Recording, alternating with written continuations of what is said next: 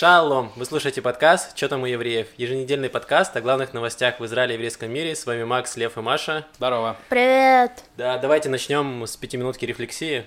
Лев, что у тебя было интересного на этой неделе? Ох, на этой неделе у меня было много интересного, но я не про все могу рассказывать. То есть, на самом деле, самым интересным была моя поездка на Гаваны, которая была в пятницу-субботу.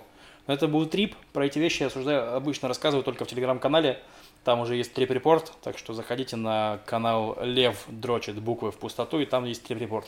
У меня есть отличная для вас история, но я вам ее не расскажу. Это ты как почтальон Печкин практически. Нет, я рассказал, где, она, где ее можно прочитать, давай так. Это Хорошо, первое. А подсказка. второе, на, на- на неделе не было новостей, потому что единственное, что я делал, это работал и играл в Disco Elysium. Disco Elysium. Это такая игра компьютерная, очень клевая, очень рекомендую.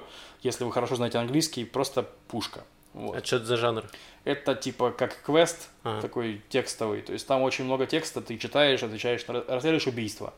Очень-очень-очень классная В игра. общем, ты как будто на работе работаешь, читаешь много текста и отвечаешь на вопросы, да? Ну да, да, Класс. примерно так. Не, на самом деле очень классная. Вот. И из новостей, из, которые на эксклюзиве, хочу рассказать про то, что я купил кроссовки.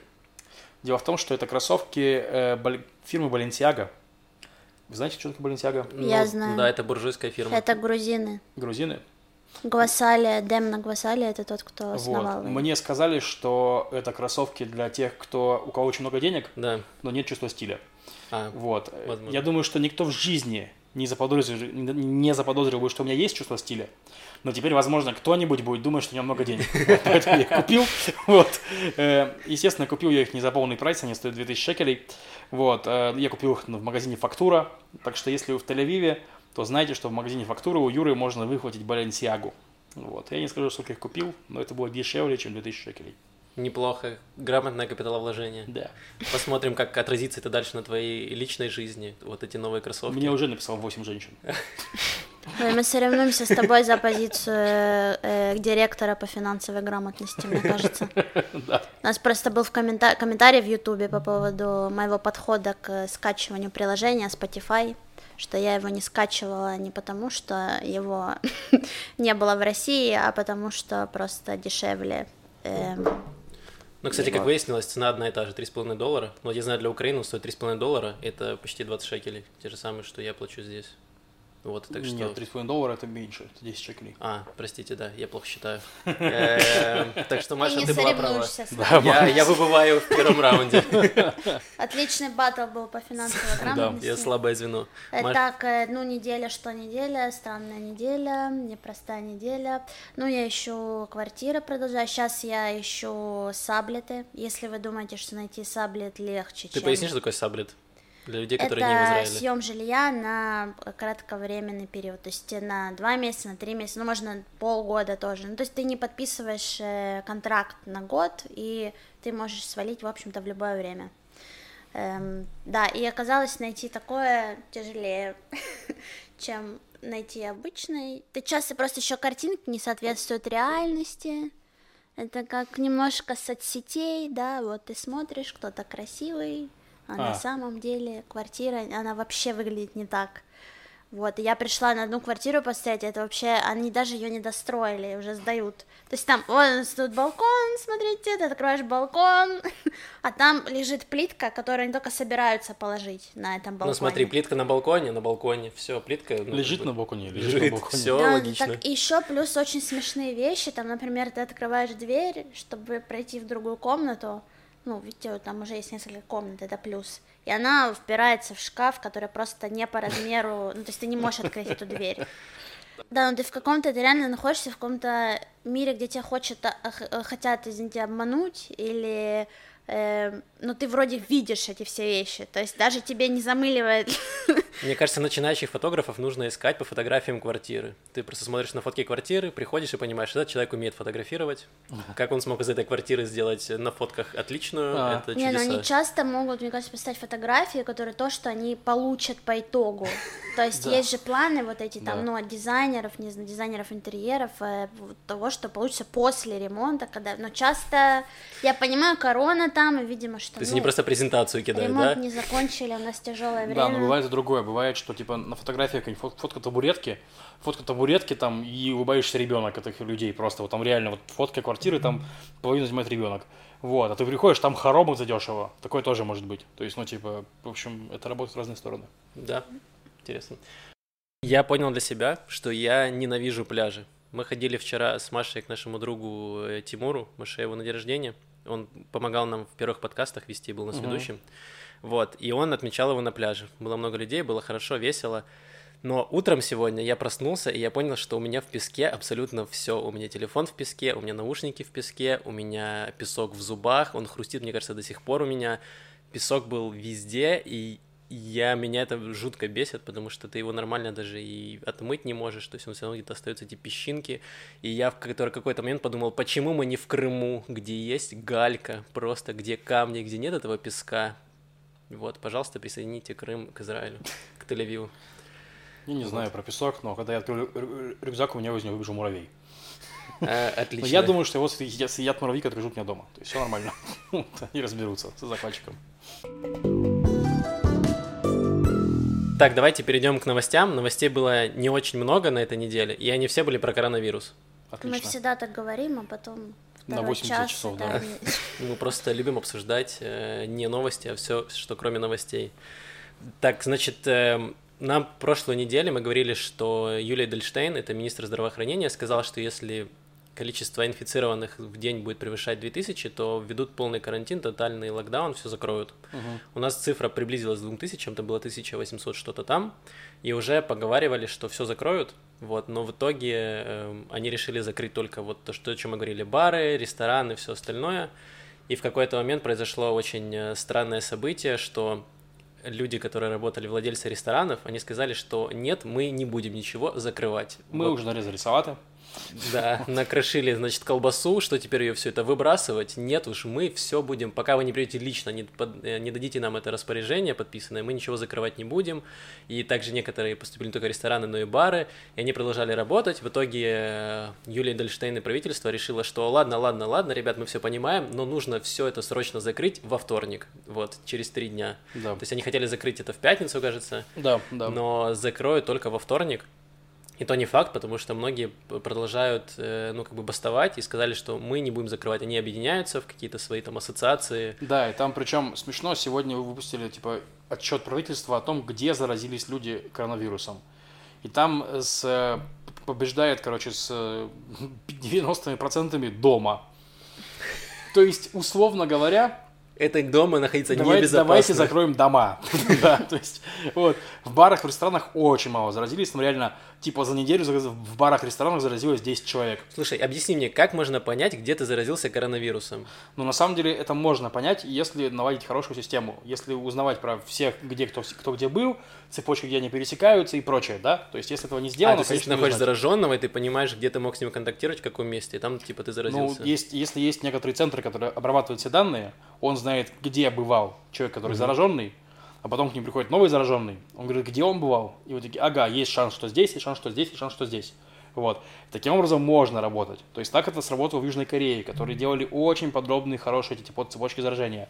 Так они пытались сделать в Израиле, но ча- ча- ча- часто этого не делается. Ну, точнее, делается, но, видимо, не так, так что невозможно Ну, определить. я читал, что в Израиле большая проблема, потому что у нас работает очень мало людей, этим занимается. Этим Да. занимаются какие-то медсестры, которые в табличку в Excel вносят э, людей, где там кто заразился. Да, Вот, я и тоже это эти- слышал, и причем, ну, это показывает, что за полгода эпидемии Израиль не сделал этого. Вот и все. То есть у них было время, у них было очень много времени, чтобы научить, чтобы сделать нормальные инструменты, они этого не сделали. Вот и все. И было смешно, То есть- что они поручили это Шабаку, нашей внутренней службе Да. безопасности, чтобы они отслеживали по телефонам, кто где находился.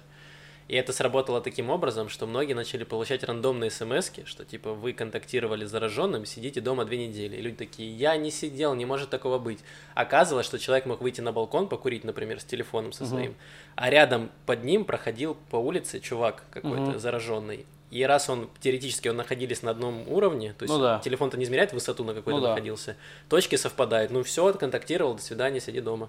Вот, так что э, тут тоже есть были сбои, и в итоге, потому что это Шабак как-то анонимно смс писал, ты не мог, некуда было звонить, и чтобы, как сказать, оправдаться или какие-то пояснения внести. То есть, ну, не, не знаю, куда нужно было кричать. Да, у меня знакомая такое пришло, она говорит, я вообще в тот день не выходила из дома. Так и было. Нужно было накричать террористы, э, Аллаху Акбар, и тогда бы сразу связались. Нет, там был телефон, там не брали трубку, как обычно, то есть, ну, свои приколы. Да, есть такие проблемы тоже. Ну, на самом деле есть проблема, что так. правительству очень не доверяют. Почти все. Расскажу про скандал в комиссии. Там была такая история, что э, поручили закрывать все, все, что можно, в том числе, допустим, бассейны и спортзалы. Э, по специальному закону, который принял Кнессет, они обязаны получать подтверждение комиссии Кнессета по коронавирусу. Ну, перед тем, как эти меры ну, вступают в силу. Э, ей руководит э, депутатка из Ликуда, э, Шоша Битан, по-моему, Бетон, да, Шоша Бетон. Что-то такое. Вот, она, причем не, не чистая ликудница, она была раньше в Кулану в партии. Вот. И, короче, она посмотрела все эти данные, про которые я вот говорил, что где вы заразились дома, где вы заразились там в ресторане, да, в дома там 5 тысяч, дома 10 человек. То есть вот такие примерно там данные. То есть настолько смешно, что странно. И там вообще было очень мало людей, которые заразились в спортзалах и в бассейнах. И она сказала, что давайте закроем все, кроме спортзалов и бассейнов, потому что зачем? Там не заражаются, там можно выстроить эти самые большие, они большие, да, там большие зоны. Там еще проблема была в том, что у них не было нормальной статистики из-за того, что мы сказали, что не ведутся расследования так да. толком, и поэтому правительство решило, что раз у нас нет статистики, то давайте закроем все. Ну, типа, вот, да. Они такой логикой Да, да, да. А комиссия решила копнуть глубже, посмотрела все это дело, решила, давайте закрыть все, окей, хорошо, кроме э, э, бассейнов и спортзалов. Я лично вижу логику, потому что если говорить про рестораны и бары, то кроме того, что мало заражаются, они еще очень тесные. В Израиле очень маленькие рестораны и бары. То есть, не знаю, видели большой ресторан? Я фиг его знает. Вот они все очень такие компактные. Мы Это вообще правда. ресторан не видели. А, ну да? Ты не ходила, да? Ну вот, Маша не видел ресторан. Мужики, сводите Машу в ресторан. Что, за фигня? Вот. Что я там не видела? Они закрыты сейчас, конечно. Маш, пошли в ресторан, хочешь свожу тебя? Да, все закрыто. Короче, бары и бой, спортзалы и бассейны обычно побольше, скажем так. То есть там это более возможно. Вот. И, короче, в итоге там был скандал, потому что глава фракции Ликуда в Несте Микки Зоар сказал, что ты уволена, мы тебя отстраним, там уйдешь. Ну, потому что она пошла против политики партии. Ну, по сути, она пошла против правительства. Правительство не всем партия. Вот, ну. она, она, по идее, она, она сказала, она очень хорошо, то есть, если честно, у меня респект к этой женщине дико вырос, потому что на фразу, типа, мы, мы, ты, твоя карьера закончена в политике, то есть, ну, там вот так вот на нее прям ругалась, ругалась ее же партия в лице Микки Зоара. Она сказала, слушайте, Моя работа – это контролировать правительство.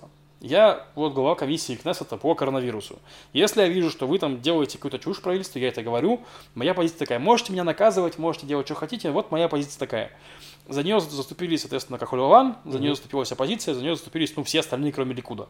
Вот. Э, ну и вот сейчас, сейчас выясняется, что, что будут делать, потому что Кахулеван заявили, что они лично проголосуют вместе с оппозицией против, э, ну, если, если будет вынесен закон, ну, о смене э, Шошебетон, только Холиван проголосует с оппозицией. То есть снова терки, в, снова терки в коалиции, снова там э, пытаются это, в общем, интересно, чем закончится, потому что, ну, на самом деле, я лично считаю, что если ее сместят, то просто Биби потеряет вообще любую критику со стороны. То есть, ну, типа, получается, что никто не может ему перечить вообще, он не готов слушать никакую критику. Так они даже, странно. они провели закон, который говорит, что они могут без решения Кнессета утверждать какие-то какие вещи. То есть... Не, ну вот именно, что они могут без решения Кнессета делать запреты по коронавирусу, но с комиссией, вот с этой комиссией. Угу. Потому что ей руководит, типа, ликудница.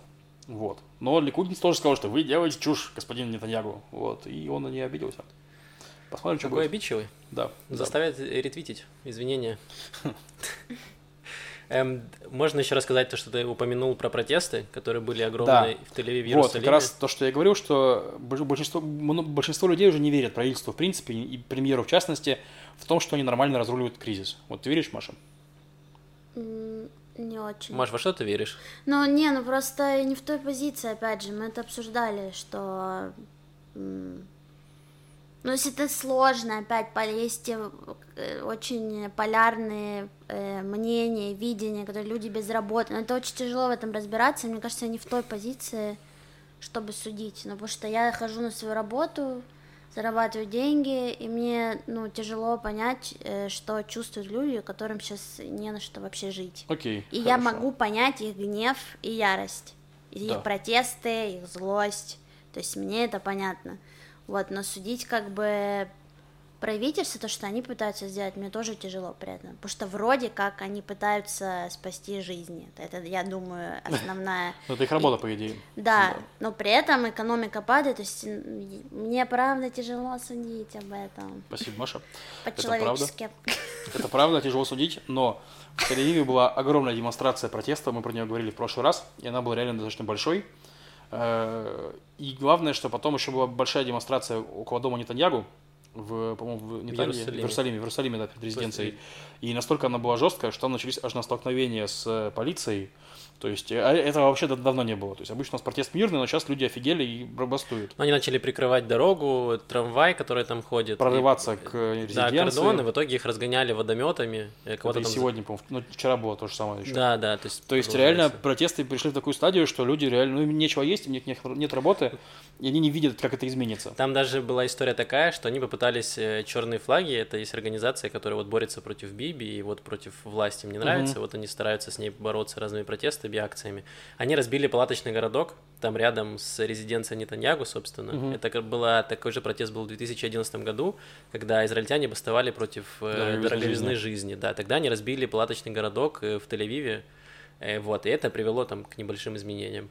И сейчас они разбили такой же вот возле резиденции Нетаньягу, но этот городок разогнали, короче, ребят, и снесли угу. эти палатки, вот, и, собственно, это спровоцировало дальнейшие протесты, дальнейшее насилие, то есть поэтому люди попытались, там, начали ну, да. крушить, ломать понемногу, и их начали разгонять уже водометами и прочими средствами. Вот, да, ситуация накаляется, и, грубо говоря, из, ну и правительство, ну, показывает, что у них за полгода после первой волны не добавилось новых мер. Ну, мы так говорили уже, да, типа, что вот они как тогда закрывали, и сейчас закрывают. То есть ничего нового, ничего умного, ничего не придумали. Вот. Ну, а что можно придумать? Вот... Нет, ну вот, можно было сделать нормальный штаб коронавируса, ну, наверное. который бы отслеживал цепочки заражен... зараженных.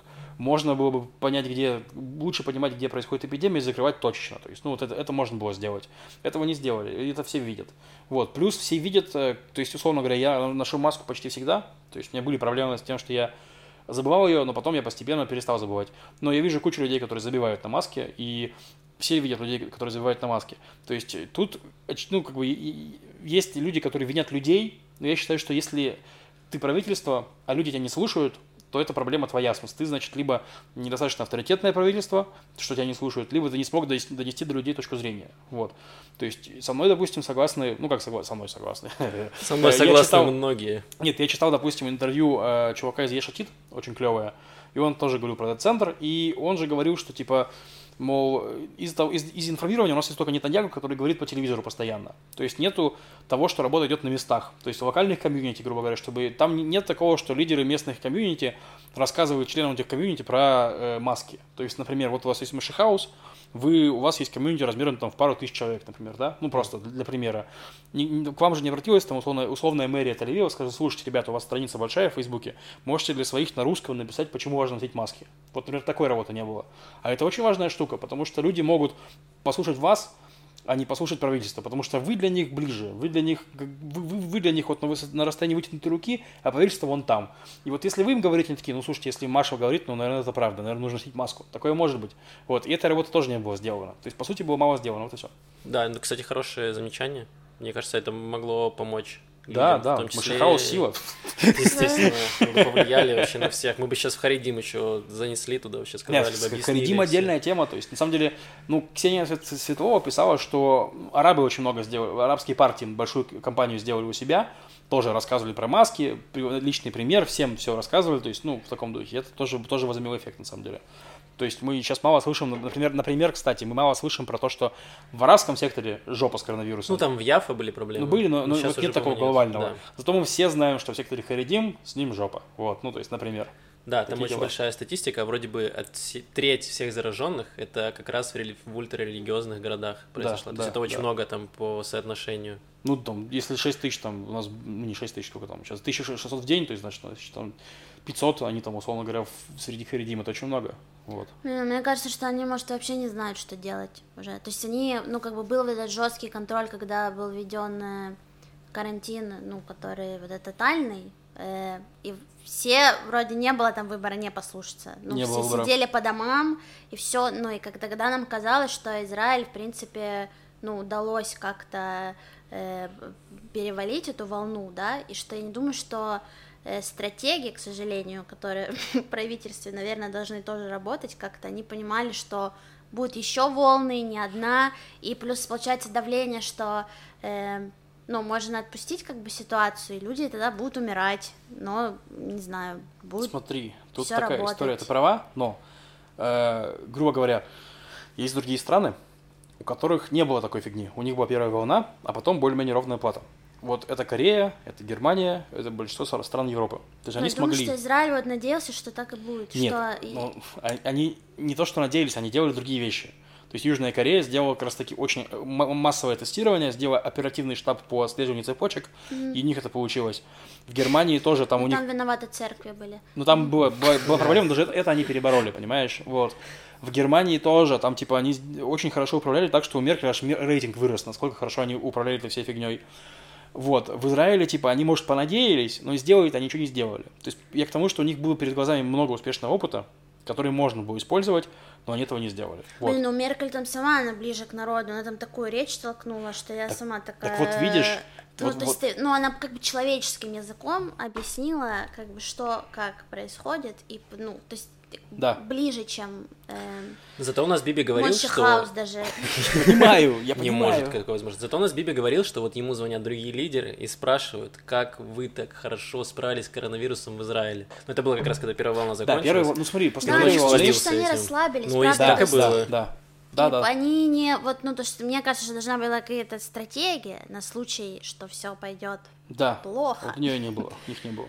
Ну, и У вот, них был план, и они его не придерживались. Если хотите еще немножко левизны, Так, то, по-моему, та же Ксения Светлова писала, что... э, а нет, это тоже было в интервью из чувака Ешатит, извините.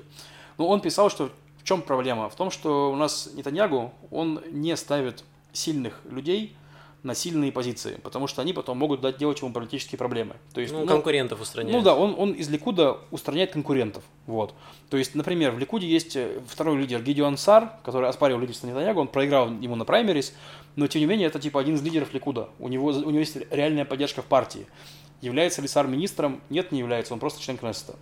У них, допустим, есть Нир Баркат, который бывший стартапер, бывший IT-менеджер, бывший мэр Иерусалима, вот, достаточно успешный по экономическим показателям Иерусалим, там при нем достаточно нормально развивался. Вот, э, тоже мощный чувак. Он метил на министра экономики, там, какого-то министра, но он сильный управленец, сильный, возможный лидер. Он не получил никакого портфеля. Вот. И в этой ситуации по короне, да, если бы они сделали нормальный центр работы с коронавирусом, поставили бы им руководить мощного чувака с хорошими полномочиями, он неиз- неизбежно, если бы у него получилось, получил бы народную поддержку и любовь. Вот. Сто И у него бы, это была бы конкуренция для Биби. Ставить туда чувака из, не из Ликуда он бы не мог, а лидеров Ликуда он не хочет себе взращивать. Поэтому он никого не поставил, поэтому он остался, по сути, во главе сам коронакризиса. Ну и, короче, вот они ничего и не сделали. Вот и всё. Ну все, развалил по фактам. Ну, ну я, я- это не я, это вот чувак из Ешатит, и я с ним в этом согласен. Ну, там вообще интервью. Ну, И звучит он с тобой логично. согласен, как мы помним. да, да, и он со мной тоже согласен. Мы с И ним мы э, на согла- одной волне. И мы согласны. Тут э, Да. э, диван левизны, как Да, известно. да, да. Вот мы здесь все. Э, Да, в общем-то, посмотрим, протесты продолжаются. Вчера, Да. вчера был большой протест в Иерусалиме и в Тель-Авиве. Вот у нас тут рядом по улице Шенкен вчера вечером шла целая э, огромная толпа людей с барабанами, которые кричали «Биби геть», вот, и все такое. Вот в таком духе. Вот, и, грубо говоря, эти протесты, там было забавно, что после протестов Биби и Израиль Кац, это наш министр финансов и его соратник, выкатили сразу экономическую программу, типа помощи всем, всем людям. То есть, как США там дали всем по там, тысячу долларов. В да? Германии давали тоже. Германии тоже давали всем деньги, вот, а у нас тоже решили дать поменьше, то есть они хотели дать 750 шекелей на каждого обычного человека, То есть это 200 долларов. ну да, 200, 2500 на семью с одним ребенком и 3000, по-моему, на семью с двумя ребенками больше, вот, что-то такое. Вот. Э, Они этот план выкатили очень пафосно, но сейчас, сегодня буквально были новости, что этот план пока что немножко откладывается, будет изменяться, потому что кабинет решил, что это будет не так эффективно, потому что история в том, что они, что они хотят? Они хотят, чтобы деньги кинуть в экономику, то есть дать людям, а люди пошли бы в магазины и купили бы на них там товаров и услуг. И, естественно, типа... Вот Ну, скорее даже не в магазины, а больше услуг, потому что магазины так люди ходят, покупают еду себе. Ну, я имею в виду, что они вернулись сразу вот на рынок. Типа, Ну, да, чтобы экономику стимулировать. Вот, но они опасаются, что если дать деньги всем, то часть денег уйдет богатым людям, которых у нас половина, не знаю, нет, не половина. Вот, и они ничего не потратят, будут их копить, и деньги не вернутся в экономику. Ну, я читал, что вот 3 миллиона израильтян не нуждаются в этом никак, то есть они состоят ну, вот, типа средние, того. выше среднего класса, э, деньги, которым они не нужны. Но в чем, почему? Я, честно говоря, мне понравился этот план. Ну, я тут выступлю в поддержку Биби, немножечко, вот, потому что мы слышали, в прошлый раз ты рассказывал, что они выделяли когда помощь, половина денег просто не дошла да. из-за нашей бюрократии, потому что, чтобы получить помощь, тебе нужно ставить какую-то заявку на сайте, сайт не работает, сайт только на иврите, половина людей вообще не понимает, куда клацать, они звонят по телефону, телефоны не работают, в общем, люди не могут даже ставить заявку, все это очень долго рассматривается. Преимущество плана Биби, что ты просто всем рассылаешь деньги, не нужно никого проверять, ничего. Да. Ты просто всем отсылаешь сразу деньги, все их сразу быстро получат. Согласен. Это большое это, это плюс, это плюс того плана, я не спорю правительство спорит, вот. Они хотят сделать это более точным, то есть, типа, чтобы тем, кто, тем, кому нужно да, тем, кому не нужно нет. Ну и, в общем, они сейчас это будут решать, посмотрим, как это будет, на самом деле, непонятно. Вот. И последняя новость из коронавируса, она смешная, это то, что у нас вторая волна, она уже мощнее, чем первая. То есть, если на первой волне у нас пик по заболеваемости там был 850 человек в день, то сейчас у нас там 1800 в день, как бы уже гораздо больше. Э, у нас коронавирусных и тех, кто, э, скажем так, карантинников эвакуируют в отели. А, вот. И их там все больше и больше. И если в первую волну их там всего было в сумме 2500 максимум, то сейчас уже 4500. И они понимают в армии, там, в Министерстве обороны, что, возможно, скоро отелей-то и не хватит. И начали думать, куда девать. И, то есть у них еще основная проблема, что нужно эвакуировать э, людей из как раз таки ультраортодоксов, я не знаю, в статье не было объяснено почему, но скорее всего потому, что, во-первых, их много, а во-вторых, они живут очень кучно. И то есть, если у чувака семья из 10 человек, и у них там трехкомнатная квартира, то их очень, его очень сложно там каким-то образом изолировать, изолировать да. да. Вот. Его обязательно нужно увести. Ну и они раздумывают над тем, чтобы снимать круизные лайнеры для этих людей. То есть они все будут блевать. Ну, нормально. То есть они хотят оседлать вторую волну именно на корабле. Ну, то есть то, для чего и нужен корабль. Да, да, Ну, еще мне понравилась концепция, что, типа, арабам не удалось скинуть евреев в море. Возможно, короне удастся. Главное, чтобы они их просто не отправили в другую страну. Слушай, слушай, Харидим, ладно. В Бруклин.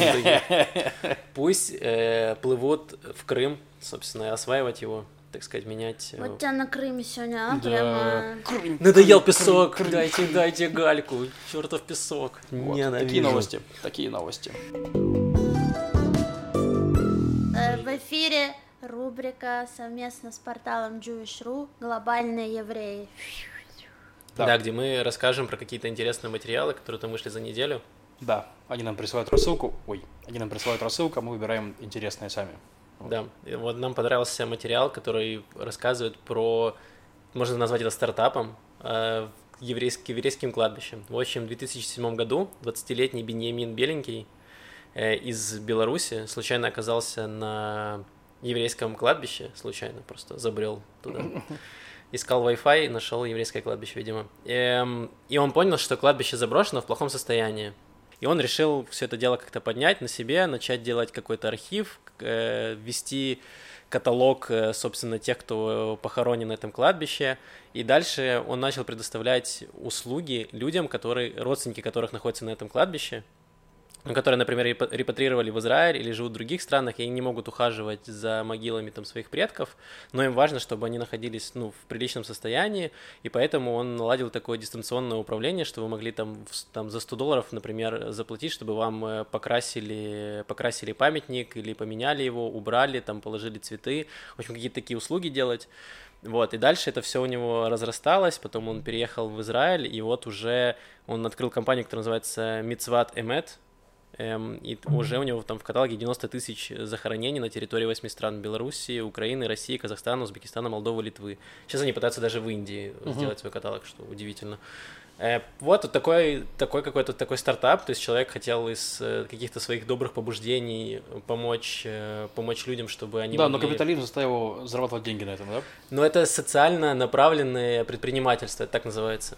Вот. Да. То есть ты помо- помогаешь решать какую-то социальную проблему, и плюс ты еще можешь что-то с этим зарабатывать, но он говорит, что его все деньги уходят дальше на развитие проекта, то есть вот он дальше расширяет этот каталог э, кладбищ.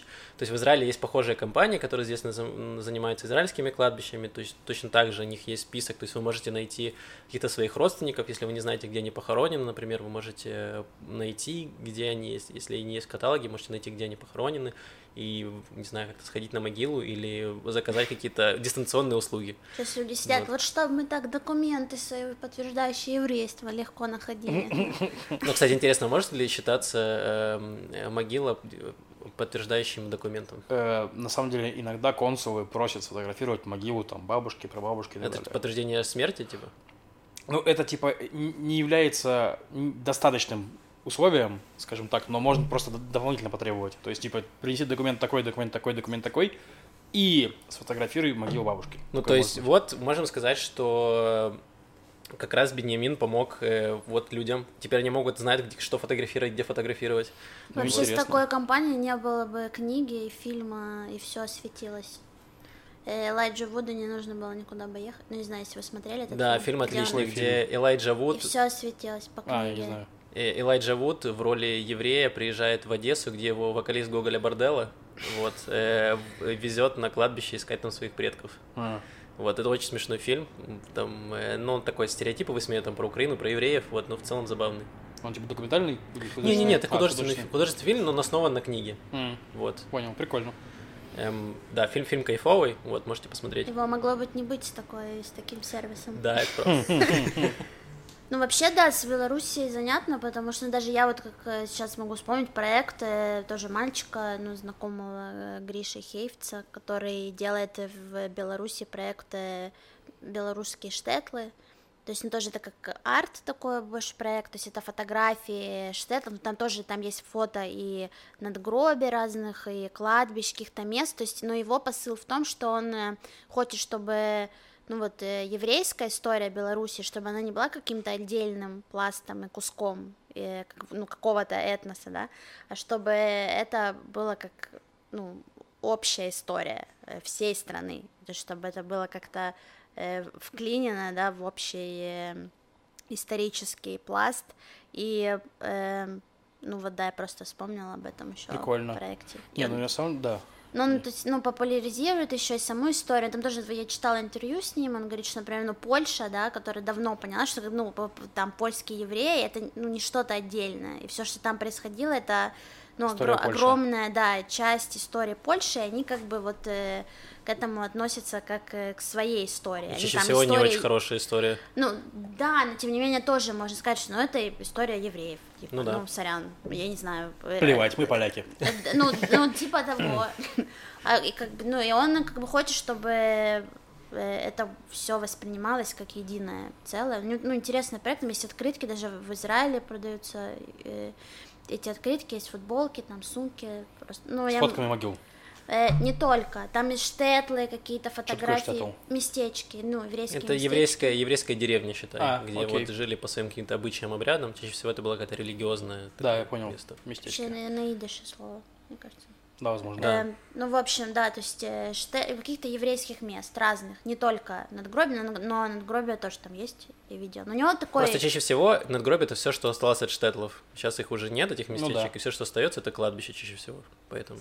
Мгм. Ну, еще интересно, что, э, ну, вот и в школе, я помню, первая вообще поездка, которая в школе у меня была, это был Битоль, Беларусь и Литва, и там мы побывали на стольких кладбищах еврейских, и то есть, ну вот, и, и так странно, я понимаю, что у многих поездок есть вот этот вот э, э, формат, когда нужно поехать на еврейское кладбище, например, я знаю, что люди, ну это как я, у которых проблема вообще с самоидентификацией, и они, может быть, даже не были и на кладбище там э, не еврейском, да, ну то есть и, и точнее, не, ну, я, я была вот как раз наоборот. Но ты не всегда ассоциируешь себя, и непонятно, с кем ты ассоциируешься, с евреем, то тебя привозят на кладбище, значит, вот тут евреи. И показывают, Надо... вот твое место, Маша, вот, когда-нибудь ты будешь здесь. Ну, то есть странно, ну, как бы, да, для меня это было странно, я понимаю, что во многих еврейских поездках реально вот и заходят вот, ну, историю со стороны кладбища, и там, ну, в, в нашем, например, штетл трип, э, ну, не штетл трип, который мы делали от Мойши Хауса. Мойши Хауса в прошлом году, да. Мы тоже, да, но там заходили через истории людей, то есть вот те, которые жили здесь, и там именно рассказывали блоками именно про личностей, то есть, а есть подход, когда ты помогаешь убирать кладбище,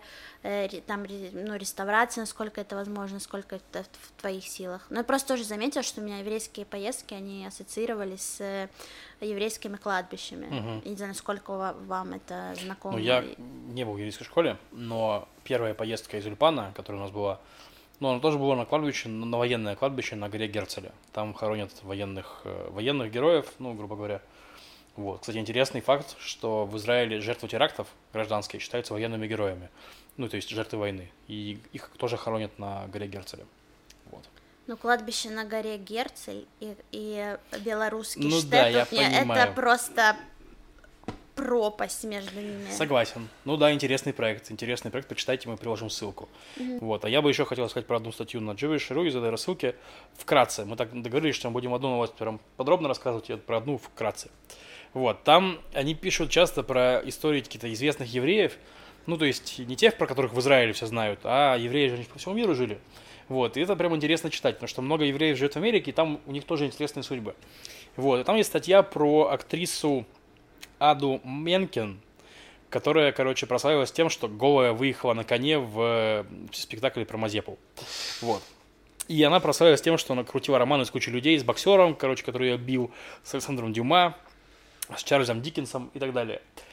Вот, и, короче, и я так скажу вкратце, статья очень интересная, судьба этой женщины очень интересная и очень насыщенная. То есть она состоит прям из коротких фактов, что сначала она была с этим мужиком, потом она переехала к этому мужику, он ее бил, она с ним развелась, переехала к этому мужику, он ей посоветовал пойти и вот туда она решила пойти в театр. То есть, ну, все это она история. делала голая на коне, переезжала? Нет, все, все это она делала одетая, и ее карьера актрисы не очень складывалась. Mm. Вот, и в какой-то момент, короче, она там, у нее были очень большие амбиции, но у нее ничего не получалось, что она была не очень хорошей актрисой.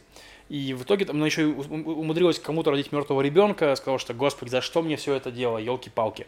И в конце концов ей дали эту роль выехать голой на коне, она произвела фурор, приехала в Англию, произвела, произвела там еще один фурор, все офигели, потому что Англия была более пуританская, чем Америка. И, короче, в итоге, то есть там еще история, потом она колесила по миру с этой пьесой, и потом она умерла, и там написано, умерла в возрасте 33 лет. Я такой, что, блин? То есть у нее было столько событий, что я вообще в шоке был, что ей всего 33. Я думал, что она лет на 60 уже нагуляла. Вот. А ей было всего лишь 33 Преимущество года. старого мира. У тебя нет Netflix, тебе не нужно смотреть сериалы, тебе не нужно слушать новости, смотреть фильмы, Игру престолов, 10 э, сезонов «Друзей». Вот, куча времени можешь заниматься тем, что переезжать э, на коне. Да, ну, короче, другое. интересная статья, прочитайте просто, что она интересная, скинем ссылку.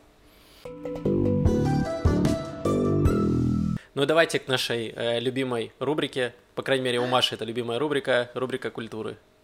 Да, я, мне кажется, что основном мои мероприятия, они уже нерелевантны, можете проматывать э, эту информацию. Так, мне кажется, то, что я рассказывала в прошлые разы, это все мероприятия отменены. Эм, да, но я расскажу про одно онлайн-мероприятие, в общем, музыкальное. То есть это есть такое, оказывается, место, я о нем не слышала раньше, салон Бен Доса называется, и они делают серию э, онлайн-концертов камерных, у них достаточно мило, уютно выглядит э, их пространство, и всякие молодых музыкантов они поддерживают, ну, там э, каверы поют, да, или израильскую музыку, ну, в общем, выглядит миленько, и вот, в принципе, всю эту неделю э, там каждый день какие-то лайв-концерты. И еще я хотела рассказать про э, танцевальные мероприятия в Иерусалиме. То есть там э, такая есть движуха, но, к сожалению, тоже туда не доехала еще. Они называются как Street Dance League, то есть э, ну, лига э, Street Dance, то есть они проводят батлы, на которые можно прийти и посмотреть, что для Израиля не очень распространено в хип-хопе и в брейк-дансе. Но в Иерусалиме вот сейчас делают, то есть там суть в том, что они отбирают для чемпионата вот те, кто, получается, выигрывает, это как такие, ну, батловые турниры, да, где человек, который выигрывает, он потом представляет... Э, То есть не как отборочные? Да, э, представляет э, ну, страну на чем, чемпионате, скажем так. Э, и то есть там отбирают э, людей, обычно это 16 человек, минимум, и то есть, соответственно, каждый бывает, и потом кто-то побеждает. И вот 23 июля, это пятница, если я не ошибаюсь, э, в 7 часов на Иерусалимской First Station, это, наверное, старая станция. Это старая станция, там есть такой прикольный парк. Ну, не парк, э, но да. Вот проходит, э, проходит это мероприятие, вот, ну, было бы интересно посмотреть, может, поучаствовать когда-нибудь. Конечно, я брейком там занимался в школе. Это правда. Вот, и, и там еще было написано, что это год хип-хопа в Иерусалиме. Короткий год. Я такая подумала, блин, так вот почему все так плохо. Да, хрен новенький они выбрали год. Да-да-да, мне кажется, надо не афишировать, что, оказывается, это год хип-хопа.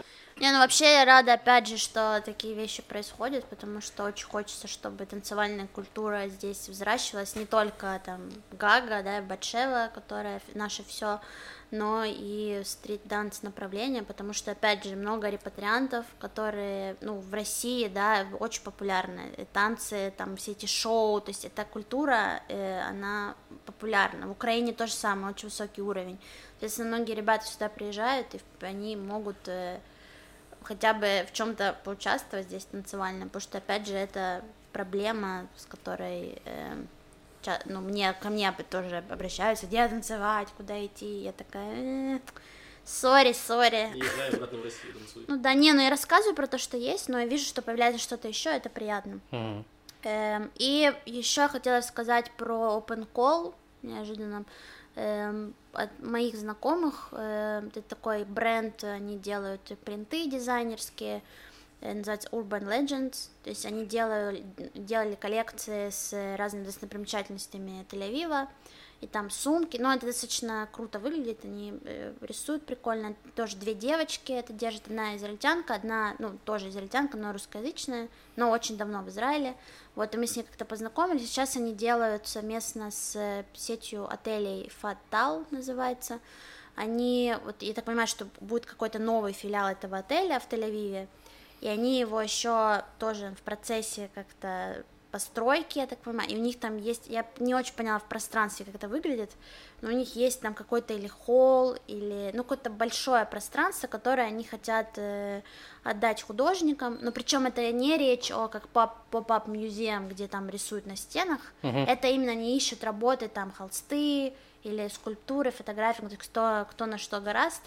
и делают такую выставку, и сейчас Open Call идет до 8 августа, и в сентябре они планируют сделать выставку, но там, потому что я вижу по темам, это они около карантинные, то есть там э, вопросы дистанции, э, ну, как, как художник воспринимает, можно по-разному, то есть не обязательно между людьми, то есть, в принципе, ди- ну, дистанция, да, расстояние, э, безопасность, тоже как сейчас соци- социальные процессы происходят, то есть вот такой запрос, но, в принципе, для художников, кому интересно, до 8 августа э, можно подать заявку. Называется на иврите эта выставка Бейн Ле Бейн. э, Между и между. Да, то есть in between, э, если по-английски.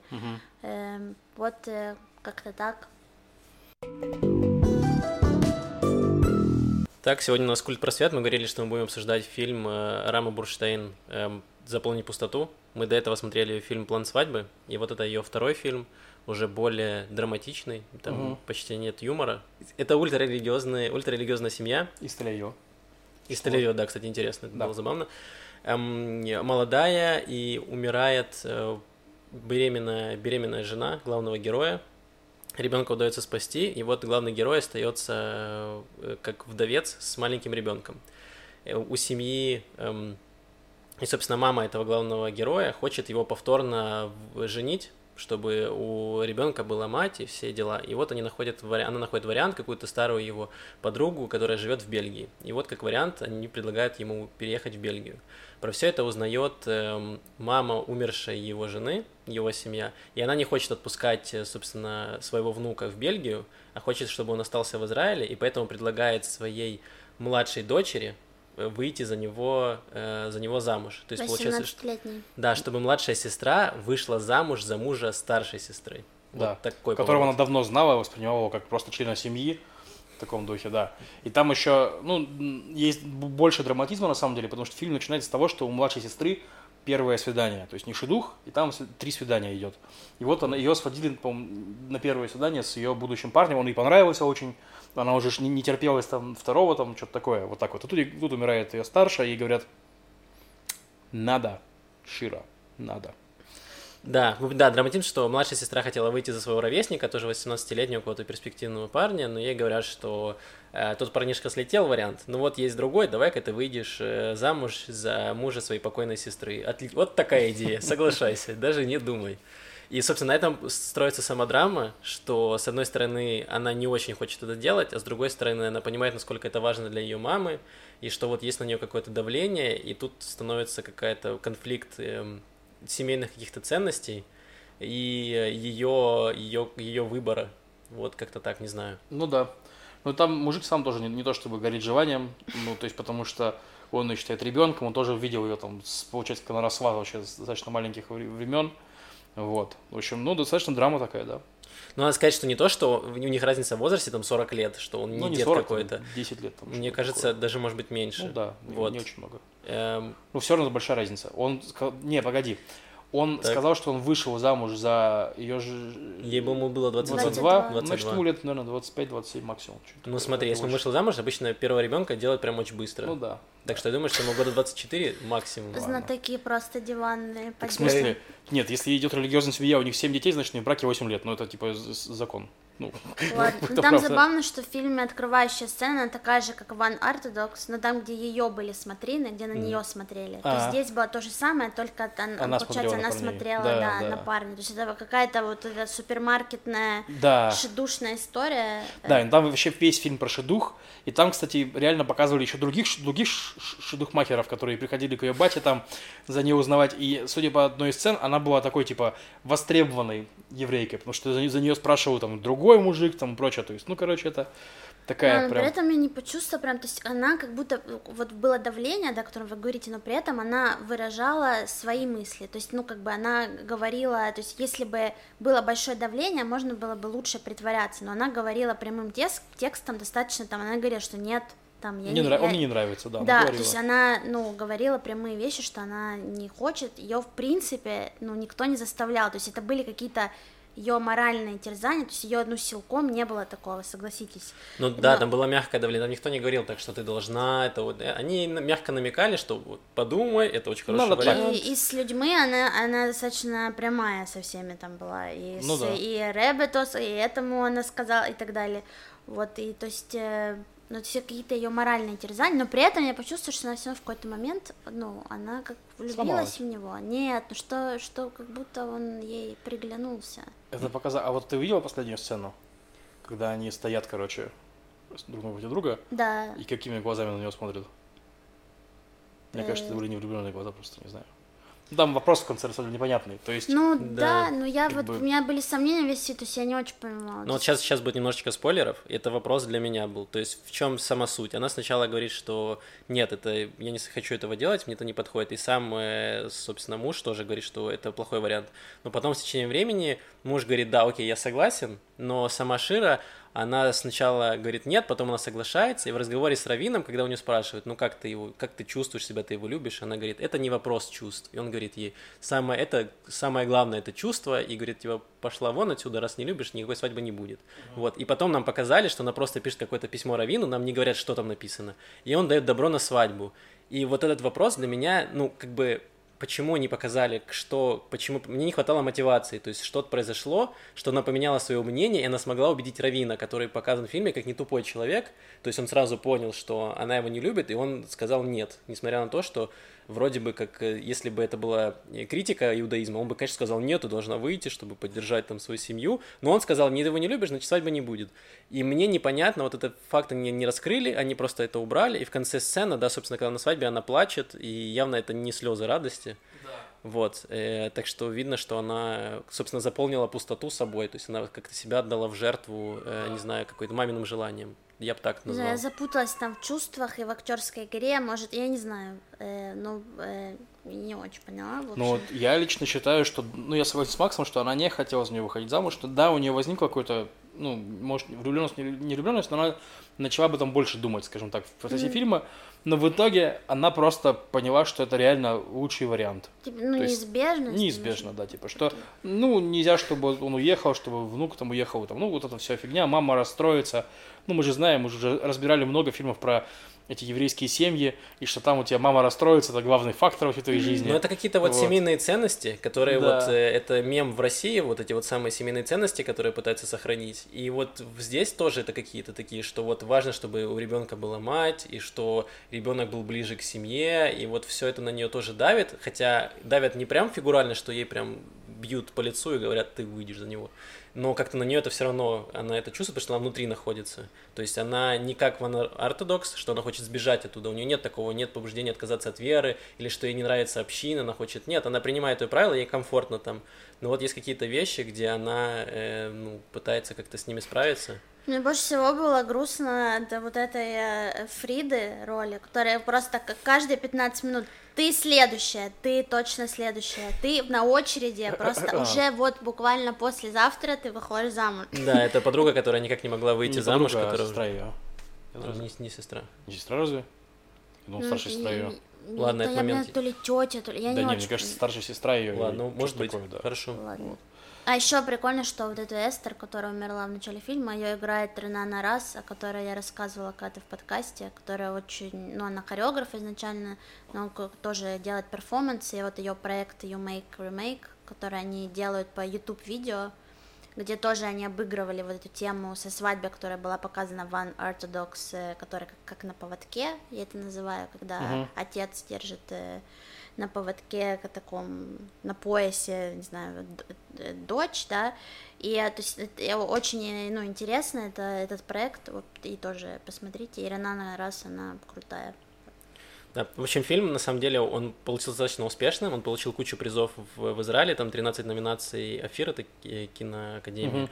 получил плюс на Канском э, фестивале, эм, получил какие-то номинации, на Венецианском, простите, на Канском, вот, и даже на Rotten Tomatoes у него хорошие рейтинги, вот, то есть, в принципе, его восприняли достаточно хорошо, но он Ну, такой вот достаточно артхаусный, вот. Да, я бы сказал, что ну, реально хорошо показывает тему шидуха этого, насколько им все озабочены там на самом деле. То есть, ну, потому что это важная вещь, типа, да, и то есть у них есть религия, его очень важно детей пристроить. И там есть еще сцена с Равином, там где мужик говорит, у меня 10 сыновей. То есть ты такой понимаешь, господи, ё-моё, и те нужно их всех шедухать, Да, блин. это на самом деле очень Вот. странная сцена в начале, где он э, на Пурим дает им деньги, Ну, просто подарки, от- подарки. а- отлистывает до доллара им. А это важно, это же типа... Ну там эта сцена, ну Пурим это такой праздник, одно из, одно из его положений это типа денежные, денежные подарки нуждающимся. Вот они приходят говорят, что они нуждаются, вот те деньги.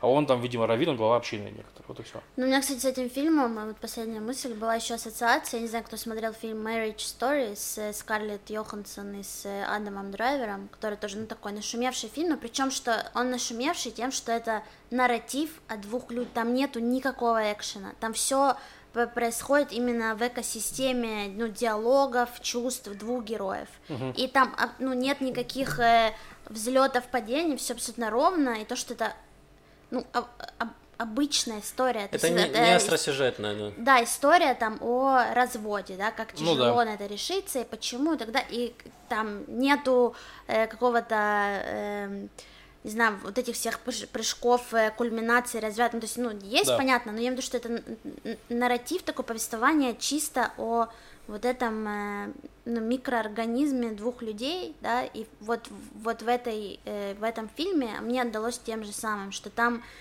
ну, нет каких-то супер вспышек изменений, но что есть вот этот вот мир э, двух людей, который, который, ну, можно понять, да, и который мне тоже кажется, что достаточно частая история, ну, Мгм. вот среди э, ортодоксального комьюнити. Ну да. То есть Да. у меня вот такая была отсылка. Не, фильм интересный, просто чтобы понять, ну, заглянуть вот в, в это окошко. Очень хороший. Да, вот нас кто-то спрашивал, кто хочет э, немножко понять, что происходит в Израиле. Вот, например, хороший фильм Да. про... Можно посмотреть немножко на жизнь, на быт э, ультраортодоксальной общины. А в плане юмора там вначале была смешная шутка. Типа, когда мать э, готовила дочку к первому свиданию, она говорила, помни, если возникнет неловкая пауза, начинай говорить о там шумике, каком-то человеке, видимо, Иначе он начнет говорить про Ишиву. Ишива это теперь религиозная школа, ну и никому это не интересно. В общем, интересный фильм, кто хочет посмотреть, ну, достаточно хороший. Да, давайте заанонсим следующий фильм, который будем смотреть. Это, Маша, как называется? Мактуб 2017 года. Мактуб. Да, Мактуб. это по-арабски так По-арабски писание, да. Хорошо. Да, его там сравнивают с «Достучаться до небес» или по «Один плюс один» фильм. Ого. Ну, ну, я, я бы обе- остерегалась таких сравнений, Ну, в общем, там какие-то темы подняты, и... Мы разберемся. Мы для вас да. разберемся, если хотите идти вместе с нами. Мактуб. Да? Да, Мактуб. просто на афише тоже два мужчины, как и Как везде. «Достучаться до небес». И как в Горбатой горе. Да. Да, все Да. верно.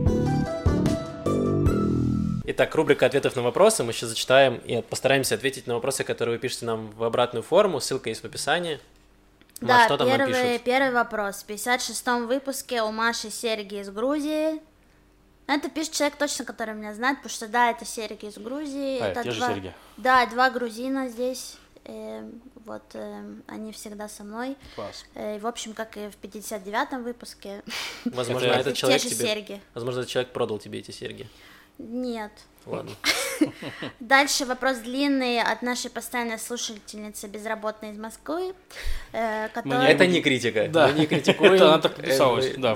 Да, Все нормально, мы не это- Это не осуждаем. мой комментарий. Эм, э, Ксении, да, э, она э, пишет о... эм, Не, мы не будем сейчас зачитывать, потому что там нет вопроса.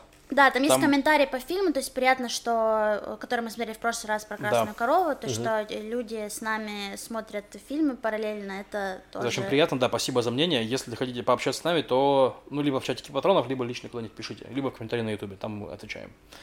Дальше просто сложно. вопрос, э, все, и все закрылось. Чё?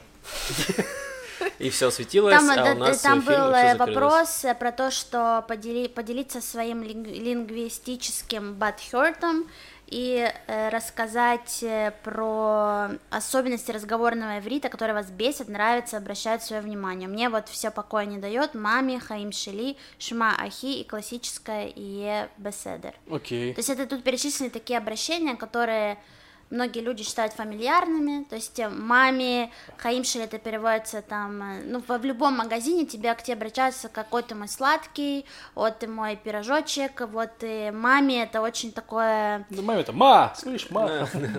да, очень достаточно фамильярные такие обращения, к которым, ну, сначала не, непривычно, а потом быстро привыкаешь, вот вопрос об этом. Ну, я так скажу, меня, меня не бесит. Я сам сначала их не использовал. То есть ахи это брат. То есть тут все говорят тебе ахи, ну и там дальше. там, Да, ну, типа или с- братишка, братишка. Братишка, как дела там в Да, таком духе. Я сейчас уже сам говорю ахи в таком духе. Вот. А про моток и то, что все говорят моток, это типа сладкий или сладкое. И то есть у меня есть смешная история, не помню, может я рассказывал в одном из подкастов, но я был в качалке, я там на белой тренажере, смотрел э, фильм, и там был какой-то американский фильм про тюрьму, Так. и я, значит, слушал его в наушниках, там были американский, английский текст, э, ну, английский звук, в смысле, и еврейские субтитры. Вот, и, короче, там чувак пришел к э, чуваку на... А, женщина, женщина пришла на свидание к чуваку в тюрьму, Мгм. у них вот эти телефоны, да, и он берет, типа, трубку, короче, и, значит, короче, это самое... На английском он, он ей говорит, типа, who are you? Типа, кто ты? На иврите перевод «Миат мотек». Ты кто, сладкая? То есть, почему-то переводчики решили, что в такой ситуации вряд ли он бы не использовал слово «сладкое». Вот. Сладкое. Да, это очень хорошо говорит о том, как в иврите это все используется. Везде абсолютно используется. Меня не бесит, э, мне нормально.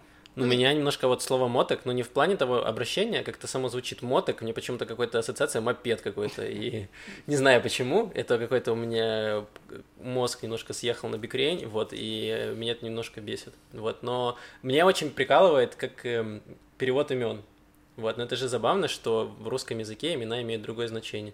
То есть, допустим, лев в русском языке это лев, Ну да. животное, а на иврите это сердце, Да. И А, допустим- были тупые ситуации у меня с этим связаны, да, немножко. например. Ну, типа, я говорю, я лев. Он такой, лев, кмо лев? Типа, лев как сердце? Я говорю, да, лев как лев. А, хорошо. Вот, очень странный А, диалог. Ну вот у меня тоже имя Максим, то есть это получается с э, латинского это как типа большой, а в иврите Максим это как прекрасный. Прекрасно. Прекра- И да, и первый, когда я только переехал, каждый считал своим долгом рассказать мне, а ты знаешь, что значит твое имя? И я так уже выучил, говорю, да, я знаю, спасибо. Вот. Ну, у меня э, все эти ваши истории, просто у меня спрашивают, который час постоянно, потому что Маша, да, имя, ну, Маша А, это который час. И каждый израильтянин уже считает, что он очень оригинальный с этой шуткой, и говорит, что Маш, э, и они такие постоянно, Маша, Маша, ну, а я оборачиваюсь, потому что не понимаю, они меня зовут, или говорят, который час, но обычно они, типа, Прикалываются. э, прикалываются. такие. Приколисты, вот Да, еще в, в Ароме, где ты заказываешь кофе, обычно ну, пишут неправильно, и всегда пишут Моше вместо Маши. Там просто разница в Ну, одной букве. Они не ставят после мем алиф, и получается тогда Моше. Ну и, да. и они вызывают Моше, я прихожу, они говорят, вы не Моше. Говорю, ну это вы... А Что это за осуждение вообще? Маш, Может быть, а я... ты смотри, короче, когда тебе говорят Маша, А, который часто ему говорят дебил о'clock. Ну, типа, ну, я, в общем, привыкла уже со ко всем этим фамильярностям, но мне еще было э, тяжело. Вот со всеми, когда говорят «нешама шели», «хаим шели», это то, что, ну, вот, душа моя, Жизнь жизнь, моя, моя. я думаю, это так много, то есть это, э, ну, это кому-то... Непонятно, человек подкатывает к тебе или просто общается? Нет, дело в том, что всегда это говорят просто так, они не Да, вкладывают... продавец, вряд ли подкатывает к тебе там 50-летний продавец. В смысле? Что, Нет, что ли? Нет, нет. Э, И он просто- вроде, ну, и вроде это приятно, да, э, ну, мне очень нравится, когда это говорят детям, например, когда Мгм. мама говорят детям, это очень мило и очень трогает, но когда, ну, как бы, люди взрослые, это, ну, мне кажется, что в, в этой, э, в этом словосочетании очень много каких-то чувств, должно, но это очень там, ну, может, я слишком романтизирую, но мне было с этим тяжело немного. Ничего, Маш, что- ты справишься, мы в тебя верим. Ну, я потом, я вижу, что направо-налево всем говорят, думаю, ну, ладно, как обычно. Я и не его жизнь, все Да. понятно. Я Да, не особенная. Как обычно все. Дальше вопрос, смотрели ли вы сериал Шатер Атов, а также как вам мультики Нирвы Галли? Ну, Нир и Гали это очень хорошие израильские мультики, которые даже идут на экспорт, в том плане, что я про них узнал за годик до Израиля минимум, то есть даже до того, как я начал учить иврит. То есть они просто упоротые, анимация из интернета, где чуваки ре- реально делают классные смешные мувики. Нир и Гали. Ищите даже на русский наверняка. Да, перевод. есть, есть перевод на русский, русские субтитры, и по ним очень хорошо учить иврит. То есть часто Да. в ульпанах их показывают, потому что они какие-то злободневные, они смешные, и там простой иврит достаточно. Да, Вот. да. И- так что если вы хотите поучить немножечко, А вот шанс. Шатаратов я не смотрел. Смотрел, Маш? Нет, Я тоже не всё видел. опять исчезло. Э, вот, но про Нирвы Галли это тот э, мультик, который советуют всем, чтобы выучить, э, и, и, хотел сказать русский язык, э, иврит. и он там, правда, хороший иврит, такой доступный, и он достаточно забавный мультик. А Шатера Тоф, я слышала про него, мне кажется, даже кто-то еще нам писал посмотреть, но я, я не смотрела. Мгм. Э, Дальше вопрос. Недавно вы рассказывали про Легалайз и как каждый третий израильтянин употребляет. А как организована продажа? Как с ассортиментом? Есть ли какие-то лайфхаки, советы начинающим? Ох, ну Начинай. садитесь, друзья, мой подкаст на 500, 500 минут. Ладно, на самом деле все, все достаточно просто. Подкаст «Начинающий дилер». Короче, Итак, смотрите, у нас здесь есть такая система, называется Телеграсс. Это, по сути, чаты в Телеграме, через которых можно найти дилера. Вот. Ее организовал чувак по имени Амос, э, забыл его фамилию. Забыл тоже, который вас посадили в тюрьму, потом Да. выпустили, опять Вот его, посадили. его посадили в тюрьму, он уехал в ту самую, в Европу. Он уехал в Украину, потом сбежал из тюрьмы, и потом его поймали в, на, на могиле Рабина Ахмана. Ну, В общем, там э, была очень крутая история, мы Мы рассказывали, рассказывали нее это в в выпуске, да. Короче, его сейчас в Израиле судят за организацию всей этой сети. Но суть в том, что она очень э, разветвленная, и лично он никому ничего не торговал на самом деле. То есть это просто серия, система чатов, где можно найти. Вот. То есть вы находите, заходите в один из чатов, там чат-боты разные, там вас кидают, что вам нужно и так далее. Вот. Особенностью этой системы, можно сказать, такое, что в Израиле вы натурально покупаете траву по паспорту. То есть вы пишете дилеру, он говорит, привет, э, ну, вы пишете, я хочу купить столько-то, столько-то, там, вот так- такой-то, такой-то, короче, вот типа травы, мол, я тут- тут-то, тут Он говорит, отлично, пришли там свою фотографию Фейсбука, скриншот Фейсбука, э, фотку паспорта, и там еще какие-то запросы, может, там, за- за- запиши муви, как ты что-нибудь там говоришь, вот. Ты это делаешь, то есть натурально присылаешь там преступнику свой паспорт, и он тебе реально приводит, короче, э, травку. Вот так это работает. А паспорт просят, чтобы понять, что это не, не мусор какой-нибудь? Ну, типа, у них есть сеть, видимо, паспортов, которые вот это, этот э, плохой клиент, этот мусорноус, там, всякие такие А, вещи. Вот. Ничего себе, у них Да, там своя да. база. У них там реально база социальной гарантии. Я как раз э, помню, ладно, истории для... э, Истории льва про наркотики, короче. Вот, типа, как-то раз я договорился, значит, мне должны были привезти эту самую травку, вот, и приезжает девушка, значит, на машине, а она опоздала минут на 15, я ей говорю, слушай, ну ты опоздала, так нехорошо, я опаздываю там на важную встречу, вот, короче, она такая, хорошо, давай, да я тебя подвезу, запрыгивай. И, короче, я сажусь с ней в машину, мы едем, она говорит, что ты вообще откуда? Я говорю, ну вот я из России. Она такая, о, Россия, там ужасная ситуация, там плохо, там коррупция. Я говорю, да, да, коррупция. Она говорит, да. И там еще это очень низкие социальные гарантии. Я говорю, да, очень плохо, там вообще социальные гарантии просто никаких. И думаю, елки-палки, это, видимо, в России все очень плохо, если дилерша говорит, что в России очень плохие социальные гарантии. Вот пока мы ехали, на меня накурила косяком, а я ехал реально деловую встречу. Я туда приехал, блин, зачем я покурил? Я же ехал по работе. Вот, ну, нормально прошла встреча хорошо. Просто, когда думаешь о России, сразу хочется накуриться, да, Ну, видимо? типа того, да. Вот такая история на действительно. Вопрос. Будучи в Израиле, я обнаружил, что туда приезжает много людей на нелегальную или полулегальную работу. Есть малообеспеченные беженцы, а есть состоятельные мигранты, которые просто работают там долгие годы. Но эти люди никогда не станут гражданами, у них не будет пенсии, других бенефитов. То есть все они в какой-то момент останутся ни с чем. На что они надеются? На смену политики о гражданстве или просто на удачу? Я не понимаю, является ли вообще интеграция неграждан обсуждаемой проблемой. Это моя тема, я могу рассказать. Мы когда-то даже хотели сделать большое расследование для Болган Ньюс, но, естественно, не хватило ни сил, ни времени, ни, ни умения. Вот. Э, Но, по крайней мере, какой-то материал я знаю, плюс я знаком с некоторыми людьми. Да, правда, в Израиле много приезжают людей на заработки, особенно из Восточной Европы, где нужна виза, то есть это там Украина, Россия, Беларусь и все, все вот эти вот страны, где безвизовый режим, хотя Беларусь, по-моему, визовый до сих пор. Возможно. Эм, вот, люди приезжают как туристы, есть отдельные даже фирмы, которые занимаются переводом, то есть вы даете им какие-то бабки, они вас э, покупают вам билет на самолет, снимают вам жилье нелегально, и находят вам какую-то работу, официантом, мыть посуду, убирать офисы, то есть какую-то низкооплачиваемую, где вы херячите по 12 часов в сутки, получаете меньше минималки, вот, но это все равно больше, чем э, эти люди получают у себя на родине. То есть я, когда был студентом, подрабатывал э, в кафешке, и там работала пара из Украины, которые приехали в Израиль на заработки, но здесь они пытались получить статус э, беженцев, хотя, несмотря что они из Львова, вот они говорили, что вот у нас там война, и мы боимся, и поэтому мы приехали. И в Израиле, как мы уже рассказывали раньше, есть эта мутная схема, что в Израиле не выдают всем эм, статус беженца, Эм, вот, потому что они хотят, чтобы сюда приезжали там африканцы, какие-нибудь арабы, еще кто-то, но они дают тебе сертификат, ну, как бы документ, что ты подал заявку, и эта заявка находится на рассмотрении, но это рассмотрение никогда не проходит, то есть они не рассматривают их. И поэтому куча людей этим тоже пользуются, они подают справку какую-то и могут еще годами работать. То есть вот многое время украинцы получали там на два года эту справку, они могли два года здесь жить, работать, они зарабатывали деньги, то есть конкретно эта семья, они решили заработать денег, чтобы вернуться обратно в Украину, купить себе там квартиру, например. Мгм. То есть поэтому они много работали, они работают хорошо, они работают лучше, чем 99% израильтян, потому что израильтянам похер на эту работу, им абсолютно плевать, вот, а здесь люди приезжают именно заработать, поэтому многие работодатели, наоборот, ищут таких мигрантов, потому что им нужно платить меньше, работают они лучше, и пожаловаться они на тебя не смогут. Да. Третий вариант. Вот, и с африканцами плюс-минус та же ситуация, э, то есть э, людям приходится, многие здесь сюда приехали, там, э, беженцы, которые там не из Украины, не могут вернуться обратно, и поэтому они вынуждены здесь выживать и перебиваться чем-то. Да, у, многих, у них не будет пенсии, никаких социальных выплат, они просто пытаются выжить, поэтому что есть, то есть. Да. От себя скажу, что вряд ли эти люди планируют свою, свою старость там, и пенсии, там, вот все эти социальные штуки. Беженцы, которые из Африки, скорее всего, уехали от совершенно жестк- жесткой системы, им нормально здесь.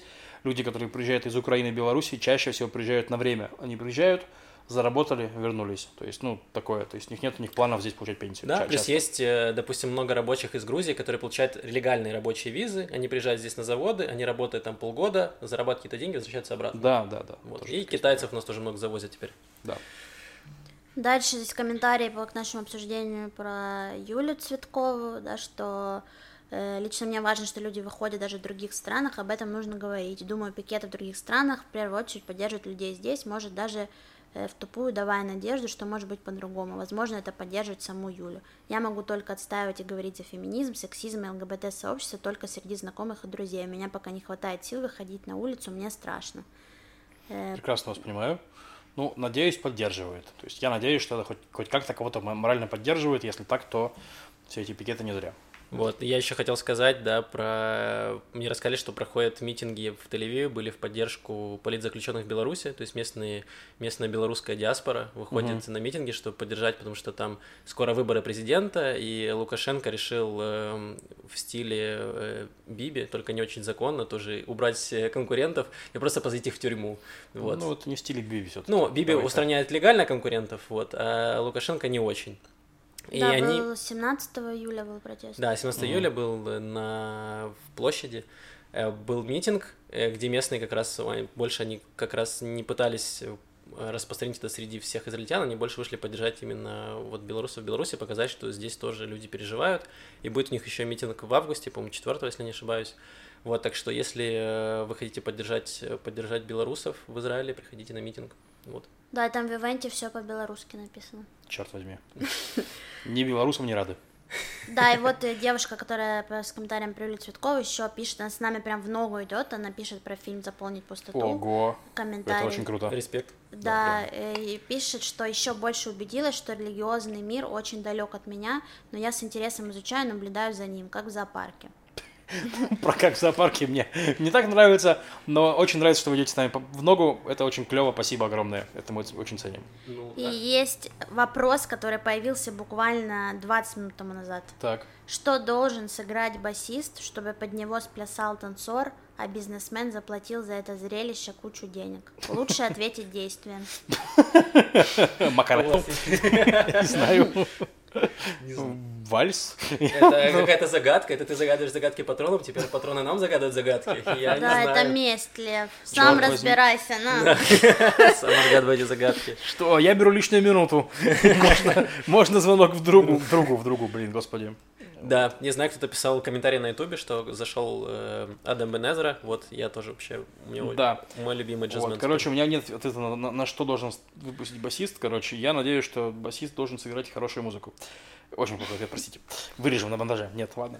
Короче, я хотел прочитать пару комментариев с Ютуба, которые мне запали в душу. Эм, во-первых, нас поправили, что женщинам не запрещено возлагать тфилин. Мы говорили, что запрещено в прошлом выпуске. Просто это не особо принято. Ну, хорошо. Просто я ни разу не видел, чтобы женщина трогала филин, как бы скажем так, кроме да, того фильма. и люди, которые предлагают, здесь есть, которые предлагают надевать филин другим, ни да, разу не подходят мужчинам, к женщинам. вообще не подходит. Вот. Это хороший вопрос, возможно, вы правы, не уверен. Да. И еще такой комментарий. Слушаю с удовольствием и друзьям пересылаю. Мне 63 года, я пенсионерка-студентка. Ольга Рейнов. Респект вам дичайший. Мои родители не слушают наш подкаст. Мои тоже. А мои слушают. Э, привет, э, мама и папа. Но они о нем и не знают. Мои знают. В общем, спасибо Покажите, пожалуйста, подкаст Машиным родителям, чтобы они тоже увидели. Не надо. Что за мужское государство? Второй вопрос. Уже давно вас смотрю вас и не могу понять, почему вы до сих пор не популярны. У нас тот же вопрос. Потому что друзьям. Маша не показала своим да, родителям вот Маша не показала вот, родителям, пожалуйста. Маша не пишет про нас свои сторис, на своем инстаграме с миллионом да. подписчиков. Вот, поэтому мы не популярны. Поэтому, пожалуйста, расскажите вы своим друзьям, чтобы они знали про наш подкаст, мы стали популярными, и вы тоже. Да. Как вы отвечая на вопрос, меня попустили, вот непонятно. Мы отвратительные, Маша. Поэтому я не рассказываю вас в сторис. Ты про себя расскажи, про нас-то что. Друзья, спасибо огромное за ваши вопросы. Да, спасибо всем патронам, кто нас подписывается. Очень большое. Так, давайте сегодня про музыку. Расскажу вам про группу, которая наткнулся очень случайно. Группа называется Лара Сноу. И немножечко расскажу, во-первых, поздравляю всех жителей, кто нас слушает в России и в Украине, что у вас теперь есть Spotify, нормальный сервис, и у Маши он тоже есть, теперь вы можете слушать наш подкаст я, там. если честно, его просто скачала, еще не... Я просто скачала, вдруг не хватит, и все так ломанулись скачивать, я думаю, вдруг они закроют ворота. И я решила, я скачаю, пусть лежит, сейчас времена нестабильные. Вот. Э, преимущество огромное Spotify, многие пользуются именно этим приложением, потому что там хорошие рекомендации, Вот, и, собственно, я тоже пользуюсь часто рекомендациями, слушаю новую музыку, и там услышал группу Лара Сноу и добавил ее к себе, и забыл про нее. У нее очень много музыки, иногда я слушаю один раз, и потом дохожу через полгода до этих uh-huh. песен. И потом я начал залез какой-то плейлист израильской музыки и нашел эту песню, что она мне добавлена. И я удивился, потому что я никак ее не ассоциировал вообще с Израилем. Вот, э, Лара Сноу — это дуэт, эм, поет э, Валерий Шерман, собственно, это ее псевдоним Лара Сноу, и помогает ей с музыкой э, Йонатан Харпак, Хапрак, извините. Вот, э, это такой электропоп, вот, они делают, они очень хорошо выстрелили в, в Израиле, они начали выпускать несколько синглов, они хорошо засветились, они получили очень хорошую прессу, то есть и Spotify начал их везде э, продвигать, то есть Spotify как работает, он добавляет тебя в какие-то рекомендации, о тебе начинают знать люди, они слушают, и дальше ты как бы продвигаешься и остаешься популярным. Они начали гастролировать, они очень хорошо их приняли в Берлине, и они остались там жить, в общем-то, они сейчас, то есть группа из Тель-Авива, но уже сейчас э, живет в Берлине, там записывает музыку, вот, и они выпустили эпишку Delete Forever, uh-huh. вот, э, там, по-моему, 6 песен, все очень, очень качественное, очень круто, хороший, э, хороший такой электропоп, причем он э, такой очень спокойный, размеренный, то есть он немножечко похож на Лану Дель Рей, на какую-нибудь Лорди, а по вокалу очень похоже, не знаю, если вы слышали группу старую Вероникас, где близни... близняшки пели. Это да. была очень популярная группа в 2000-х годах. Они прямо из каждого утюга играли. Прият, приятная группа, поставлю вам э, трек, вот их, э, который мне очень нравится. Вот, надеюсь, вы тоже зацените.